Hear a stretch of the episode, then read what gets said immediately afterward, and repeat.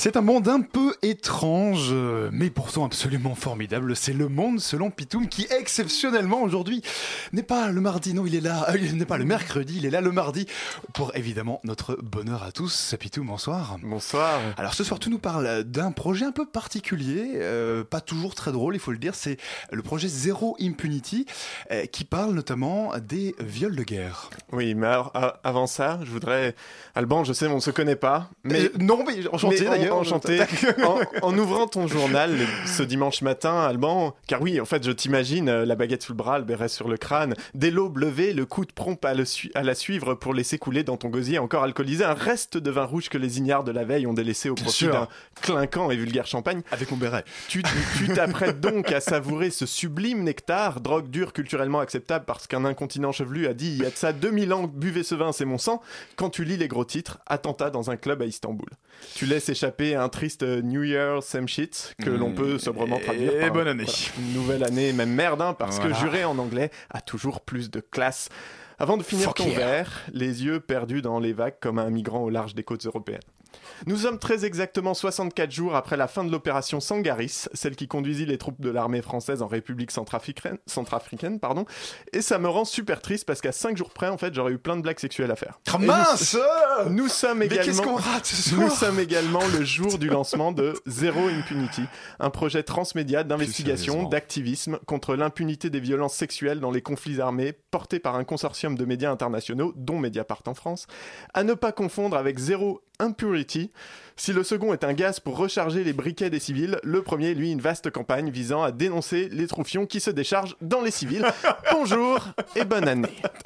Alors oui, exactement. Cela dit, le sujet est très sérieux. Oui, oui, non, mais je sais ce que tu vas me dire, auditrice, en plus. C'est quand même vachement déprimant comme sujet pour commencer l'année. Ce à quoi je te répondrai. Oui, mais, dis-toi, dis-toi que si le viol en temps de guerre n'est pas un sujet hyper funky à subir pendant une chronique de 5 minutes à la radio, ça l'est probablement encore moins quand on le subit tout court. Et comme il se trouve que les agresseurs sont payés avec tes impôts, on va dire que ça vaut le coup d'être un peu sérieux deux secondes.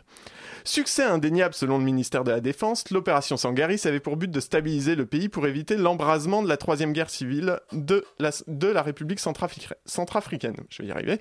Évidemment, on a tous oublié exactement en quoi consistait cette guerre civile, hein, parce que bon, d'abord il y a le loyer à payer, puis il y a Hanouna qui bat des records d'audience. Alors, euh, par contre, on sait qu'on a été très fort hein, d'après le président, enfin le, le nôtre. Hein. Sauf que Sauf que dans son sillage, l'opération Sangaris laisse une écume blanchâtre de plaintes pour viol, agression sexuelle, y compris sur mineurs, et même un gosse à Boda que dans son village tout le monde appelle le français.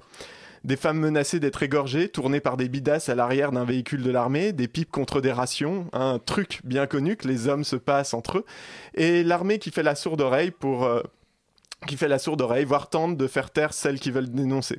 Mais n'allons pas faire genre, c'est exceptionnel en fait. Les casques bleus de l'ONU sont aussi dans les marasmes des scandales sexuels, et le soldat et la putain vont toujours de pair, comme disent les historiens.